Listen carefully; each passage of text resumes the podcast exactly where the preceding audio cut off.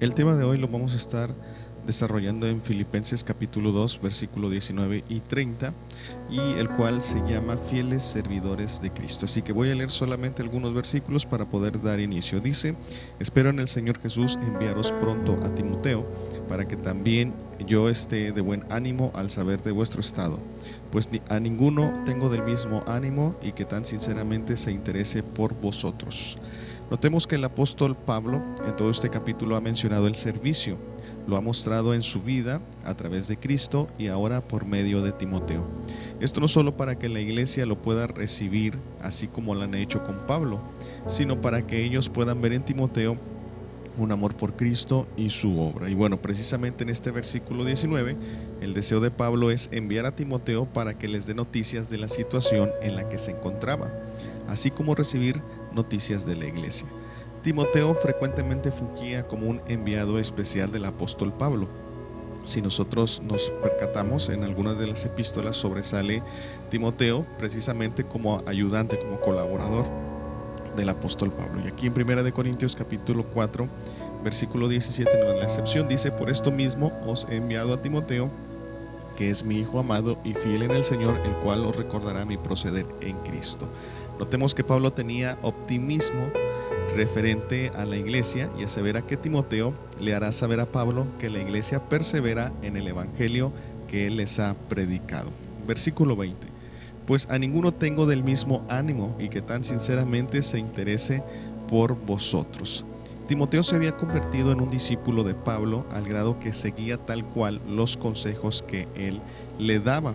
Sí, y, y bueno, precisamente aquí en esta epístola de segunda de Timoteo capítulo 3 versículo 10 nos menciona lo siguiente, pero tú has seguido mi doctrina, conducta, propósito, fe, longanimidad, amor paciencia. Entonces, vemos como Timoteo era un, joven, ¿verdad? Este, que seguía las instrucciones que se le daba. Ciertamente podemos ver aquí cómo Pablo lo, formó o lo estaba formando de alguna manera.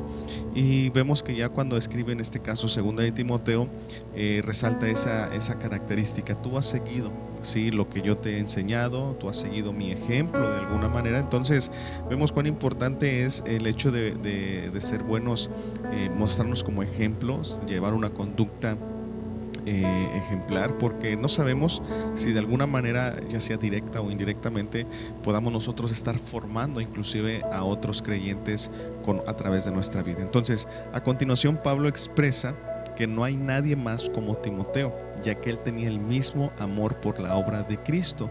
Y esto, bueno, se debe a que Timoteo tenía un, ejemplo, ¿verdad? Pudo ver en Pablo ese, ese amor, esa pasión por, por servir a Cristo, esa pasión por, por predicar el Evangelio, por extender el reino de Dios. Y pues de alguna manera Timoteo, como lo dice aquí en, su epístola que le escribe Pablo, siguió la conducta de Pablo, siguió la fe, siguió la doctrina, o sea, todo lo que Pablo le enseñó. Eh, por de algunas diferentes maneras, ¿verdad?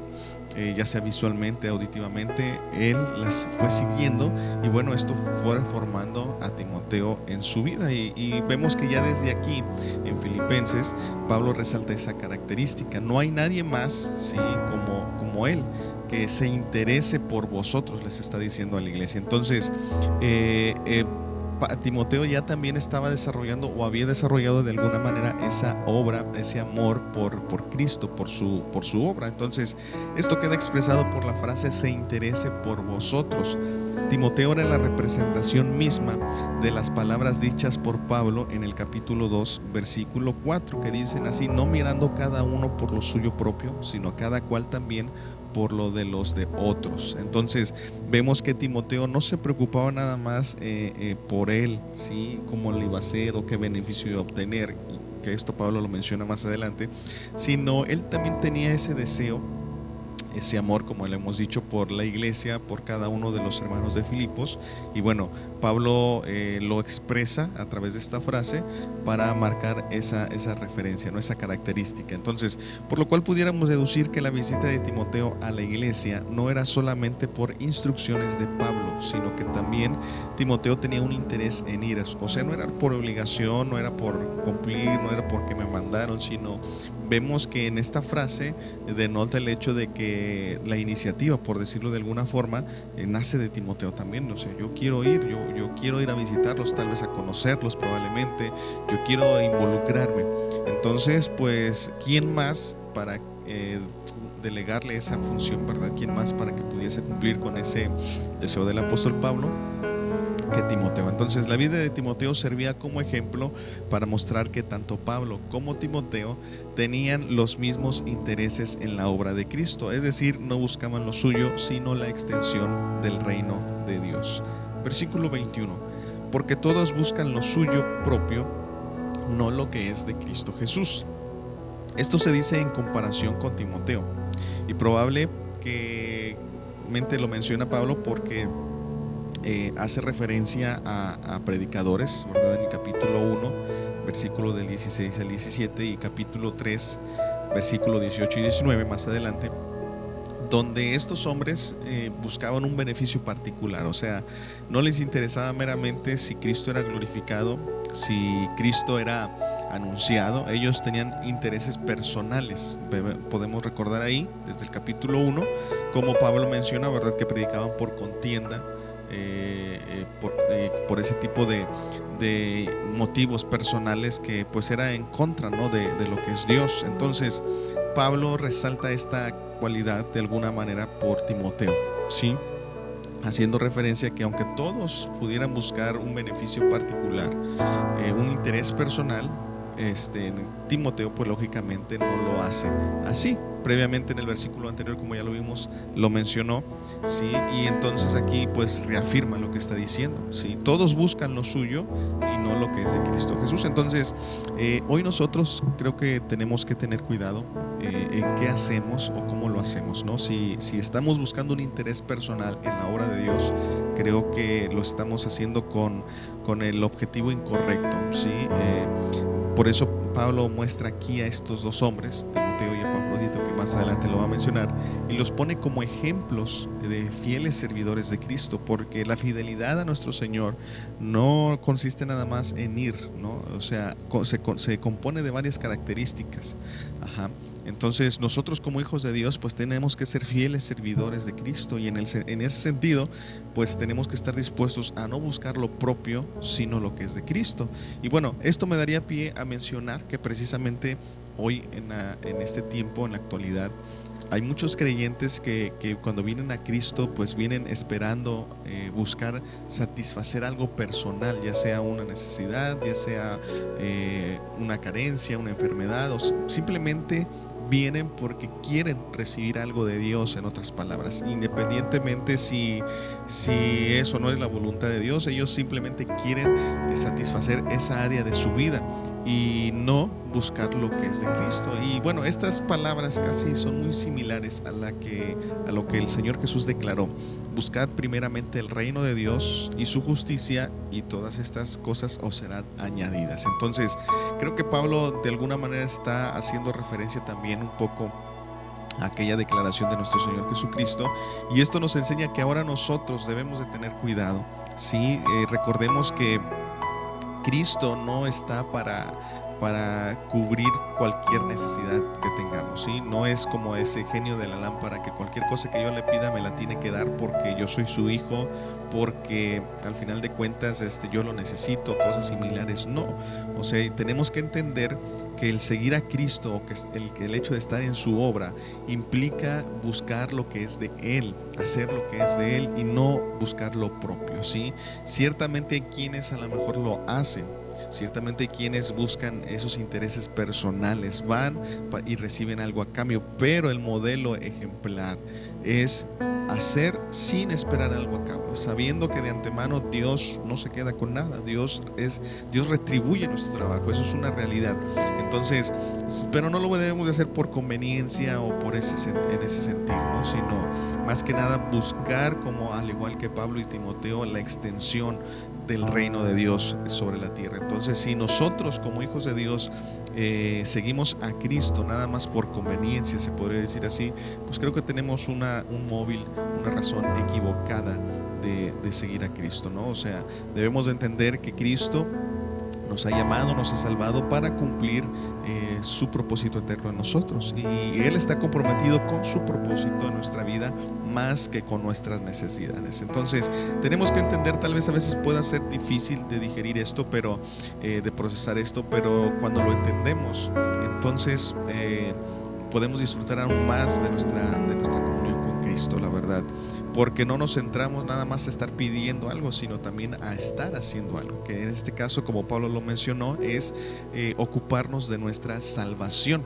Entonces, vemos que de cierta manera insinúa que algunos de los que estaban con Pablo eran cristianos genuinos, aunque no eran tan abnegados como Timoteo. Son pocos los que acuden para servir en la causa de Cristo cuando se tienen que sacrificar el bienestar, la fama y las ganancias. Y eso es una realidad cuando se trata de, de, pues, de ser abnegados en este sentido, de despojarse de alguna manera, como Pablo también lo mencionó por ahí, con referencia a Cristo, son pocos los que están dispuestos a hacerlo. ¿Sí? ¿Por qué? Porque bueno, siempre eh, se empiezan a poner algunas algunas cosas, ¿no? Si tengo familia, ah, pues es que no estoy acostumbrado, en fin, muchas cosas. Sin embargo, eh, como ya lo he mencionado yo, si nosotros tenemos esa disposición de hacerlo, pues de antemano eh, el Señor pues nos recompensará. O sea, eso es una realidad, pero que nuestro motivo para servir a Dios no sea por lo que Él me vaya a dar, sino por el amor que le tenemos. Entonces, versículo 22 sigue diciendo, pero ya conocéis los méritos de Él, que como hijo a padre ha servido conmigo en el Evangelio. La iglesia de Filipos había conocido a Timoteo previamente y sabía que al igual que Pablo había padecido por causa de Cristo. ¿sí? Entonces es interesante ver la muestra eh, de humildad de Pablo hacia Timoteo. Mientras que podríamos esperar que dijera como un hijo sirve al Padre, así me ha servido a mí, Pablo dice ha servido conmigo. Entonces los cristianos no son siervos unos de otros, ¿sí? O sea, eh, esto es algo que se tiene que, entender y derribar a la vez, este, este pensamiento de que yo por el tener un ministerio eh, o, ser un, líder en la iglesia, ah, tú me tienes que servir a mí. No, sea, no es así. Ajá. Eh, sino que debemos entender que somos siervos de Dios los unos con los otros. O sea, todos servimos a Dios al final de cuentas. Y en ese servicio que yo hago para con Dios es que yo también puedo servirte a ti, ¿sí? Juntamente, y tú a mí, lógicamente, o sea, es algo eh, recíproco, ¿no? Pero hoy en la actualidad, vuelvo a repetir, creo que muchas de las veces eh, estos hombres que, que desarrollan algún ministerio tienden a realizar esto o tener este pensamiento, como yo soy fulano de tal y tengo este ministerio, tú me debes de servir a mí. ¿sí? Y pues eh, hasta cierto punto se ve como un, grado de inferioridad hacia los demás, o sea, yo soy como el mejor y tú me tienes que servir. Entonces, no se trata de esa manera, sino que nosotros debemos entender que todos somos fieles servidores de Dios y en ese servicio pues lógicamente nos servimos unos a otros. O sea, no aquí no hay distinción, no hay rango, no hay superioridad, sino que todos somos iguales y estamos sirviendo al mismo que es Dios. Entonces, aquí en Hechos 11:26 dice, y se congregaron allí todo un año con la iglesia y enseñaron a mucha gente y los discípulos se les llamó cristianos por primera vez en Antioquía. Es interesante mencionar cómo dice que se reunieron con la iglesia, no en la iglesia como regularmente nosotros decimos, sino hace ver precisamente ese compañerismo esa, hermandad, esa comunión puesta por medio del Espíritu Santo y nos muestra cómo ellos, eh, aun cuando tenían una función, un liderazgo, un cargo, como se pudiera ver, ellos estaban entre los hermanos también. Y, Pablo entendió esto, ¿sí? el hecho de que él era un apóstol no lo posicionaba más por, eh, por los demás, ¿sí? Encima de los demás, sino al contrario, él mismo declara eh, más de alguna vez que el hecho de tener este ministerio pues es para servirse eh, a los demás, para servir a los demás, ¿sí? En este, en este sentido. Y, lo reitera por ahí en la carta a los Gálatas, eh, hace mención, ¿verdad? De esto, que debemos de servirnos por amor los unos a los otros. Entonces no es de que yo, vuelvo a repetir, como líder o como alguien que tiene un ministerio me vas a servir nada más. No, porque recordemos que la característica principal de un liderazgo, como el Señor Jesús lo mostró, es precisamente servirse unos a servirlos a los demás, ¿no? Entonces Él muestra este ejemplo de que aún Él cuando vino y se encarna, Él no viene para ser servido, sino para servir. Entonces creo que ejemplos puede haber muchos en la Escritura cuestión es qué tanto nosotros nos apegamos a ellos o qué tanto nosotros los seguimos, ¿verdad? Esa es, la cuestión.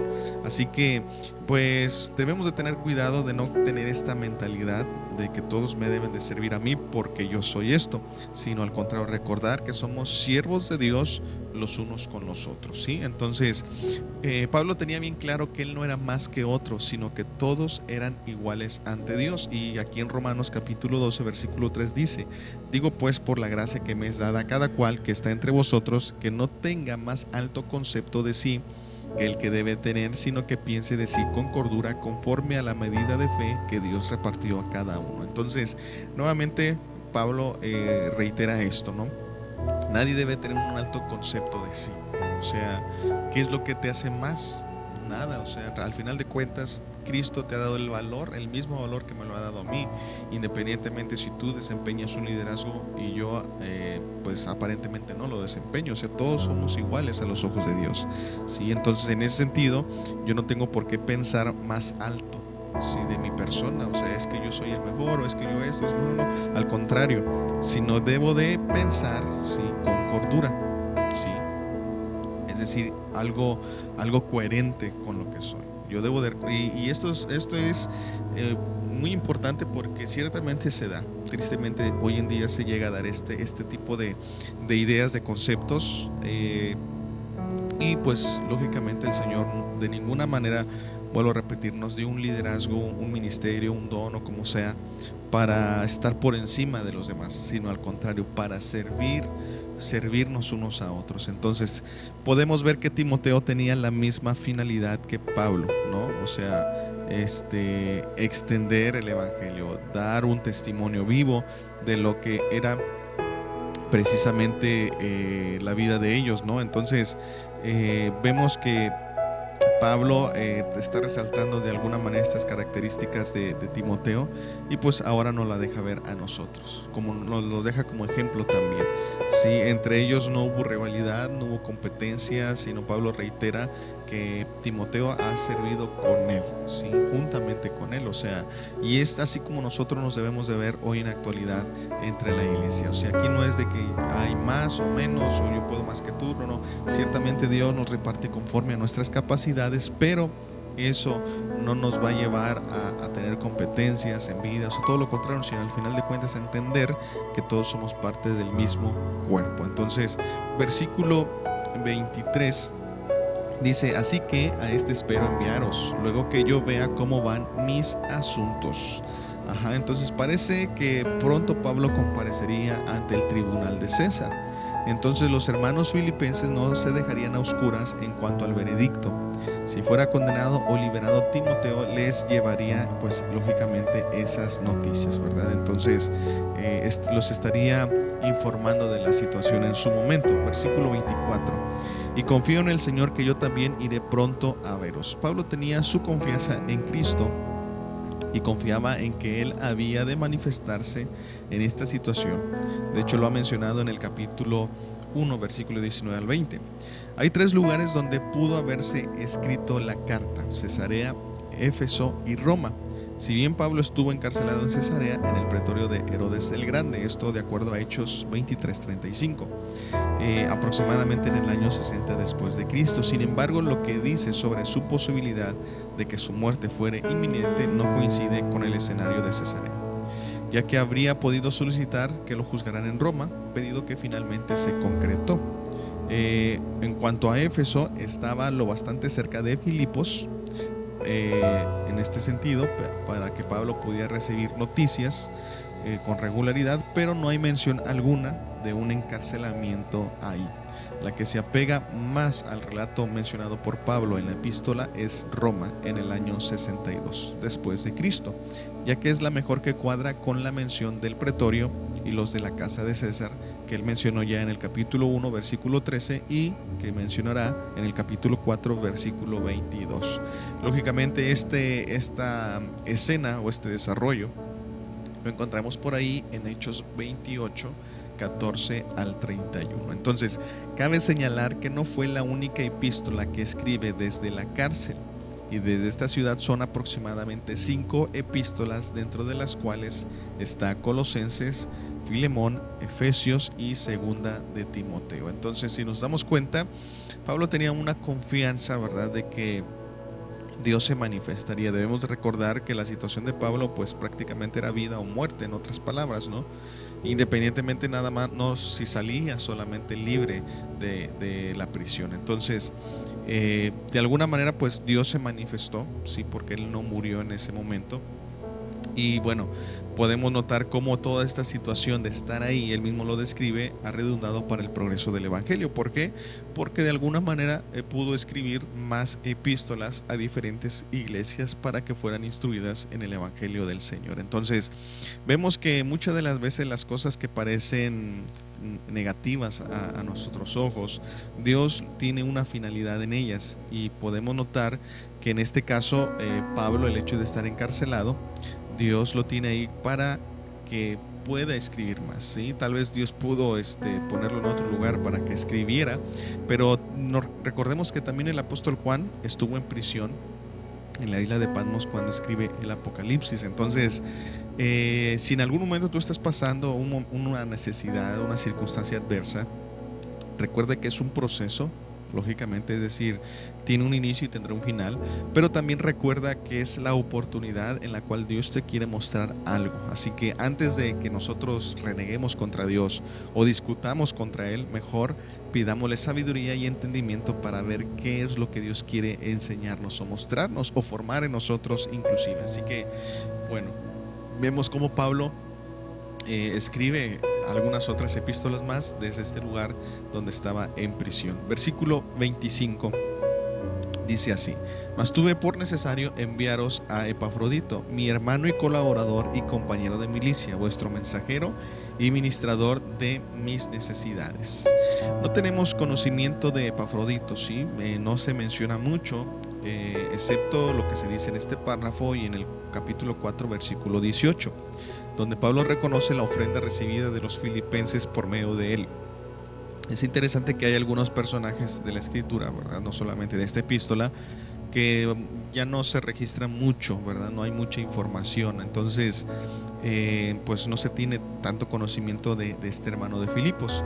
Sin embargo, es interesante ver que el término mensajero proviene de apóstolos. Y aunque para muchos denota un simple enviado o mensajero, podría ser que Epafrodito fuese más que eso, debido a los términos mencionados previamente, hermano, colaborador y compañero de milicia. El término apóstol significa embajador del Evangelio, comisionado de Cristo, enviado o mensajero o simplemente enviar.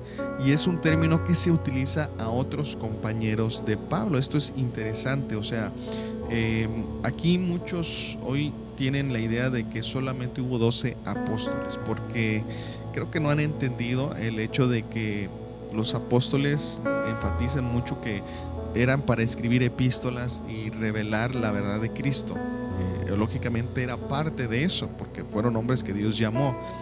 Pero en la actualidad, los que tienen esta asignación de parte de Dios, eh, no están para escribir más contenido eh, revelativo en ese sentido escritural, sino es para explicar ¿sí? El fundamento que fue puesto por ellos mismos. Entonces, hoy creo que hay un tema muy controversial en esto de que muchos dicen que no hay apóstoles y yo estoy consciente que se debe a todo el mal uso que se le ha dado a este ministerio. Sí, creo que la mayoría podemos ver ya sea en internet o diferentes medios, como estos hombres, ¿verdad? Eh, pues simplemente no predican como es, sino se atañen una revelación nueva y cosas por el estilo. Y creo que por eso se tiene la idea de que no hay apóstoles.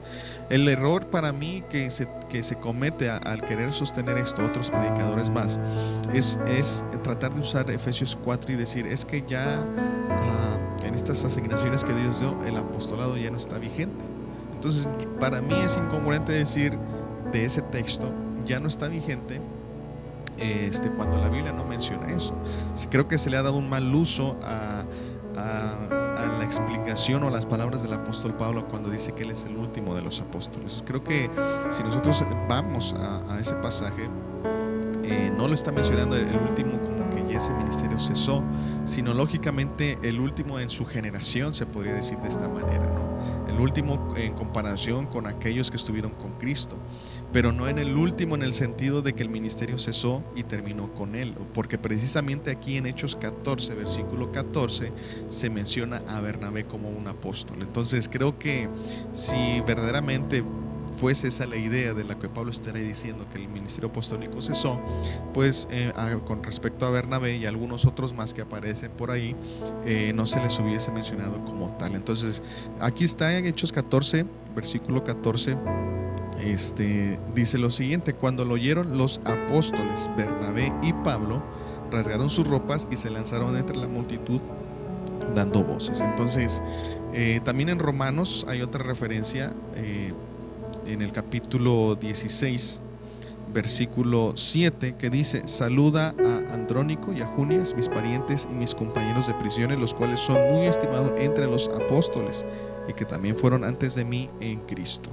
Sí, también aquí en, la segunda, en la primera carta a los tesalonicenses, eh, capítulo 2, eh, versículo 6, dice lo siguiente ni buscamos gloria de los hombres, ni de vosotros, ni de otros, aunque podíamos seros carga como apóstoles de Cristo. ¿Y de quién están hablando? Bueno, de Pablo, Silvano y Timoteo. Inclusive aquí hasta Timoteo lo mencionó como un apóstol, ¿sí? en esta epístola ya de Tesalonicenses. Entonces creo que puede ser un tema muy, muy controversial, muy trillado, pero debemos entender y, se, ha, se, ha, supuesto de alguna manera que el ministerio apostólico solamente tenía que tener ciertas cualidades, ver a Cristo encarnado, tener milagros, prodigios y señales en su ministerio y muchas cosas de ese tipo.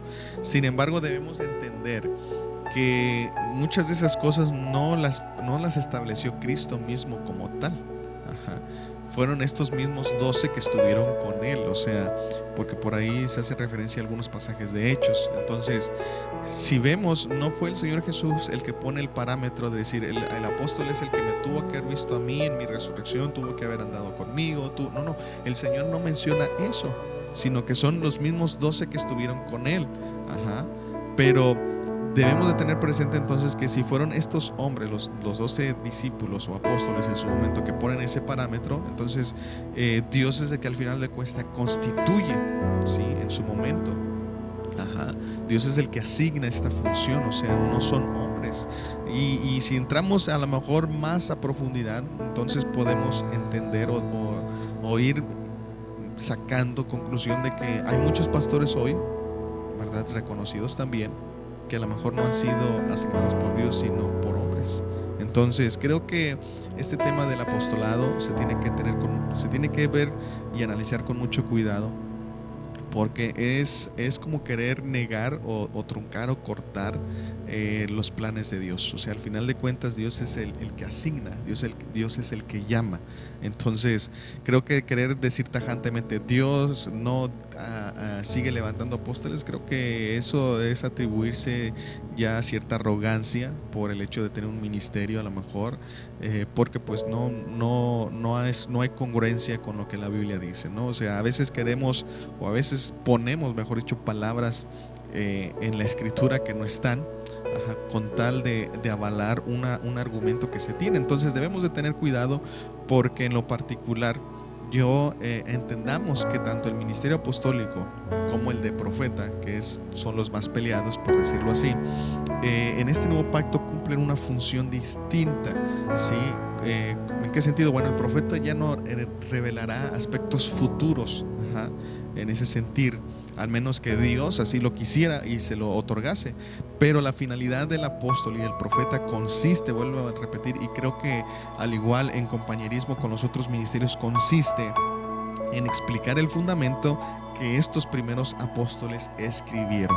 Entonces aquel que se dice llamar apóstol tiene que explicar el fundamento que es Cristo, la verdad presente que este nuevo pacto ha establecido, que se ha establecido en nuestro nuevo pacto. Entonces, si se dicen ser apóstoles, pero te están dando o te están diciendo, yo te voy, traigo una revelación nueva, entonces creo que ya eso es un, un falso apóstol de alguna manera, ¿no? Aquel que es verdadero eh, no solamente eh, te va a enseñar esto, sino también en su conducta, en su forma de vida, en su forma de hablar, va a ser totalmente diferente, al igual el profeta. Entonces, en fin, creo que este término o este, esta cuestión de los apóstoles, eh, simplemente muchos dicen que no está vigente por todo lo que se ha visto y es razonable, pero creo que la escritura eh, eh, categoriza o afirma algo así tajantemente. Entonces creo que tenemos que tener cuidado. Es probable que se piense lo contrario con respecto a Epafrodito, por lo que acabo de mencionar. Simplemente lo ven como un mensajero, como si fuera un sirviente, por decirlo así. Pero Pablo le está dando una una posición, una distinción, mejor dicho, en colaborador, compañero de milicia, ¿sí? Y, y, utiliza el mismo término para apóstol. Entonces, es probable que se piense, ¿verdad?, que, que no, que no era un apóstol como tal, pero bueno, ya vimos algunos ejemplos, sobre todo en Tesalonicenses, donde a Timoteo también se le da esa, esa, esa asignación de apóstol, a Bernabé de la misma manera. Entonces, eh, no es, ¿verdad? No es casualidad que Pablo haya utilizado esta, este término. Inclusive por ahí menciona ahí mismo en este mismo capítulo, versículo, dice ministrador de mi necesidad. Este término ministrador quiere decir servidor público o funcionario del templo o del evangelio. ¿sí? Por lo cual no debemos excluir la posibilidad de que Epafrodito desempeñara este ministerio apostólico. ¿sí? Entonces, eh, porque ya veíamos, ¿verdad?, que apóstol en una de sus definiciones consistía, ¿verdad?, en eh, embajador del Evangelio, ¿sí? Y este, es decir, representaba el Evangelio, este, eh, daba a conocer el, el Evangelio, en, esto, en, otras palabras, y eh, el término ministrador también por ahí hace una referencia similar, funcionario del templo o del Evangelio, ¿sí? es decir, un emisario, alguien que, que, que, es servidor público para dar a conocer algo. Entonces, no se puede excluir, y como vuelvo a repetir, creo que nosotros eh, tenemos que tener cuidado en no aseverar tajantemente y decir, es que esto no lo dice la escritura, porque muchas de las veces eh, no es así. debemos de tener cuidado. Me ha, me ha tocado ver muchas veces que en lo que se debe de afirmar, esto lo dice la escritura, a veces se dice, no lo dice. Y en lo que a veces no dice la escritura, ahí sí se, argumenta, es que sí lo dice la escritura. Entonces muchas veces se cuatrapean eh, muchas personas en este sentido y creo que debemos de tener cuidado nosotros también. Ajá. Eh, Dios al final de cuentas, vuelvo a repetir, es el que asigna y en este tiempo Dios no puede excluir un ministerio que es vital para el desarrollo de la iglesia. ¿sí? Pablo lo mencionó de alguna manera. Ajá en Efesios. No, no se puede porque de alguna manera entonces carecería eh, la iglesia de un miembro importante en su cuerpo. Entonces, eh, creo que se tiene que tener cuidado y en esa analogía que Pablo muchas veces utilizó del cuerpo de Cristo, es ahí donde nosotros tenemos que darnos cuenta que no se puede cortar o excluir un, un ministerio del cuerpo de Cristo porque entonces este cuerpo quedaría mutilado y al final de cuentas quedaría eh, discapacitado para poder desempeñar una función. Entonces creo que tenemos que tener cuidado. Y bueno, en este caso con Epafrodito se mencionan estas características, estos términos que denotan a alguien, como mismo Pablo lo mencionó, que está eh, con él desempeñando este ministerio, ¿ok? Versículo 26 dice así, porque él tenía gran deseo de veros a todos vosotros y gravemente se angustió porque habíais oído que había enfermado. Epafrodito, oriundo de Filipos, es un ejemplo de verdadero amor cristiano. Sus deseos de volver a los filipenses eran tan fuertes y ansiaba hacerles saber que Dios lo había salvado de su grave enfermedad. Pablo describe que Epafrodito se angustió gravemente al saber que la noticia había llegado a los filipenses, por lo cual ahora Pablo lo enviaba de regreso. El término angustió describe un estado caótico y confuso de inquietud que viene como resultado de un tiempo de turbulencia o muy traumático. En este caso, Epafrodito estaba más preocupado eh, por el desasosiego de la iglesia con respecto a él que por su propia situación eh, dificultosa, ¿sí? En, este sentido, o sea, ya él no se preocupaba pues, cómo estaba su situación de salud, sino por la situación, la incertidumbre de alguna manera que la iglesia de Filipos tenía. Versículo 27, pues en verdad estuvo enfermo a punto de morir, pero Dios tuvo misericordia de él, y no solamente de él, sino también de mí, para que yo no tuviese tristeza sobre tristeza. Epafrodito fue a Roma para llevarle un apoyo económico y estar con Pablo para lo que le necesitase. Pero habría sido una carga muy pesada para Pablo si aparte de tanta aflicción causada por sus prisiones y por el juicio cercano, este amado hermano hubiera muerto. Entonces por eso que Pablo dice que Dios tuvo misericordia tanto de Epafrodito como de él, ¿verdad? Para que no tuviera tristeza sobre tristeza, es decir, no se afligiera más eh, por el hecho de no a, lo mejor no poder ayudar en el momento, porque lógicamente Pablo estaba encarcelado, ¿no? Entonces, eh, no tener tristeza sobre tristeza, pues se, se, ve en ese sentido, de que si Pablo, o en este caso le pasaba algo a Epafrodito, pues Pablo a lo mejor no podía ayudarlo más de lo que él quería o de lo que él pudiera hacer, entonces porque estaba preso. Entonces, de alguna manera Pablo reconoce que Dios tuvo misericordia y pues Dios lo liberó. ¿sí? Quizá tenía alguna enfermedad grave al llegar a Roma, pero ahora se había recuperado lo suficiente para regresar a su ciudad natal y ocuparse en el ministerio, porque la iglesia lo necesitaba más que Pablo. Él hizo el viaje difícil y peligroso hasta Roma, la ciudad imperial, con misión sagrada y la cumplió fielmente. Entonces, no se detalla mucho en cuanto a la enfermedad Inclusive también no se dice meramente si ya iba enfermo o en el viaje se enfermó o estando allá se enfermó. Pero lo, lo, cierto es de que eh, esta enfermedad pues era algo delicada, algo grave. Sí que estuvo, como lo dice Pablo aquí, estuvo a punto de morir, ¿verdad? Ahora, es interesante ver, nos dice Pablo cómo Dios lo sanó. ¿sí? Si fue por mano de él, si fue nada más entre Epafrodito y, Dios o algún otros algunos otros hermanos de, de, la iglesia, no se sabe, pero lo cierto es que Dios se mostró en favor de Epafrodito, ¿verdad? Y no solamente quería regresar Epafrodito por la incertidumbre que tenía la iglesia, sino también por externar este milagro que había experimentado en su vida. ¿sí? O sea, quería compartir él de su propia voz cómo Dios se había manifestado en él. Sí, versículo 28 dice, así que lo envío con mayor solicitud para que al verle de nuevo os gocéis y yo esté con menos tristeza. Aunque Epafrodito era de gran utilidad a Pablo, este no estaba tranquilo Epafrodito estaba angustiado y sin duda los filipenses compartían su angustia. Lo mejor para todos era que él volviera a Filipos. Entonces vemos cómo Pablo le escribe, por decirlo eh, en esta carta, ¿verdad? a la iglesia, le da una, eh, estas palabras para que la iglesia no, no, se fuera a enojar tal vez, no fuera a resentir, si no fuera a reprocharle o reclamarle, sino al contrario. Ajá, le, le dice, ¿verdad? Que él lo envía, ¿sí? Eh, y que cuando llegue se gocen, ¿verdad? Se lo reciban con gozo, contentos, porque este hermano que estuvo dispuesto a viajar, estuvo a punto de morir, a perder, estuvo a punto de perder la vida. Entonces, Pablo les viene explicando eso para que la iglesia no vaya a ser tan dura con Epafrodito, ¿verdad? De alguna manera.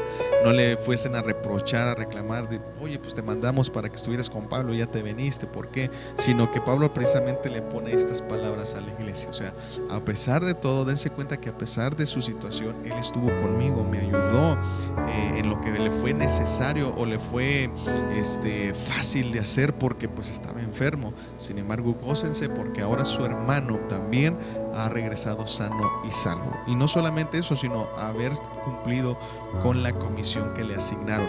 Versículo 29.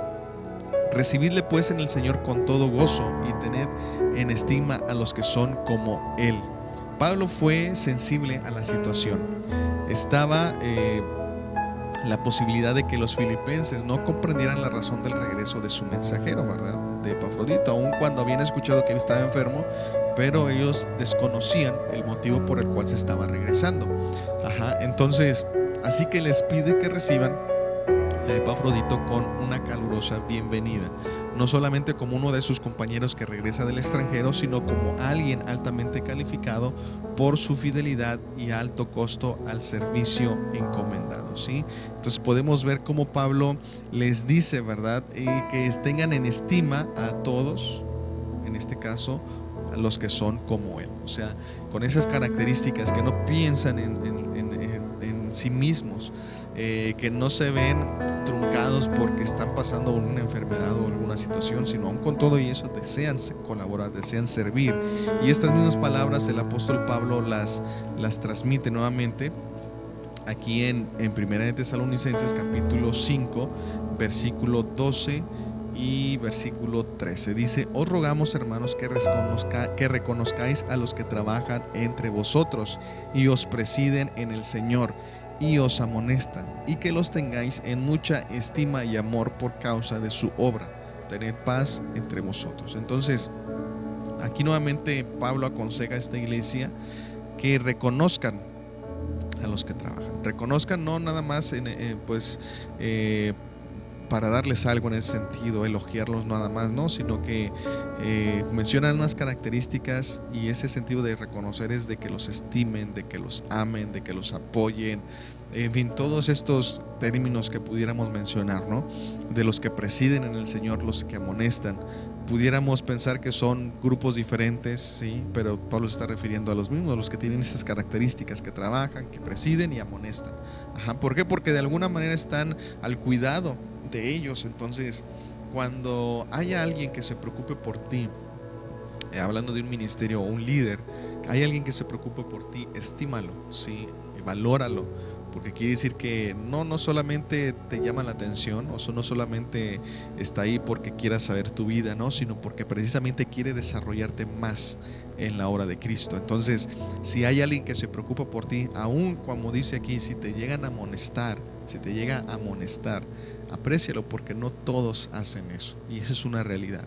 Yo siempre lo he dicho, si hay alguien que se preocupa y que se ocupa en decirte, sabes que esto no está bien, esto que hiciste no es correcto para tu vida, valóralo y aprécialo porque quiere decir que se preocupa por tu vida espiritual, por tu vida este, moral, por todo lo que, lo que eres tú. Entonces, eh, Dios de alguna manera ha puesto a alguien cerca de ti para que te cuide, te, te ayude, te oriente, te desarrolle espiritualmente. Entonces, y no por el contrario, no tomes una actitud de que, hermano, pues es mi vida, este, yo la hago como quiero, hermano, no me diga esto porque al final de cuentas yo vivo como quiero, no, sino al contrario, medita, valora, aprecia a alguien que esté como tú. ¿Por qué? Porque precisamente esta es la idea y, característica de esos fieles servidores de Cristo, que no piensan en sí mismos sino en los demás, pero no en un sentido malintencionado, porque ciertamente hoy puede haber mucha gente así, ¿verdad? Que piensa en los demás, pero no es para con la finalidad, con la finalidad de ayudar, sino más bien criticar y de alguna manera este, señalar y otras cosas por ahí, enterarse, ¿verdad? Eh, de tu vida privada o personal.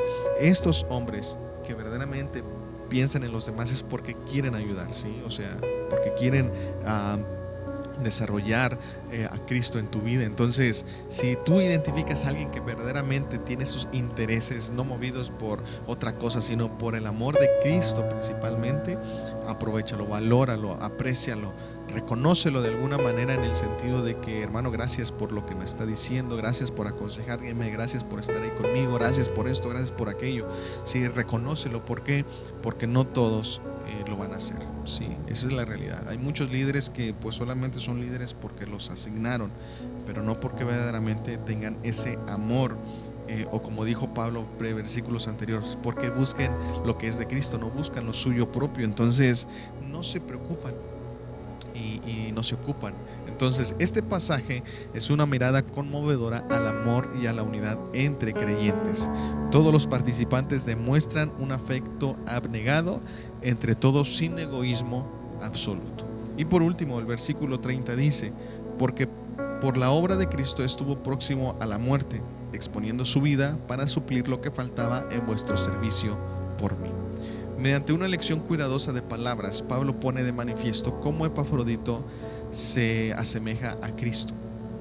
Después de haber dicho que Cristo fue obediente hasta la muerte, Pablo ahora dice que Epafrodito estuvo a punto de morir.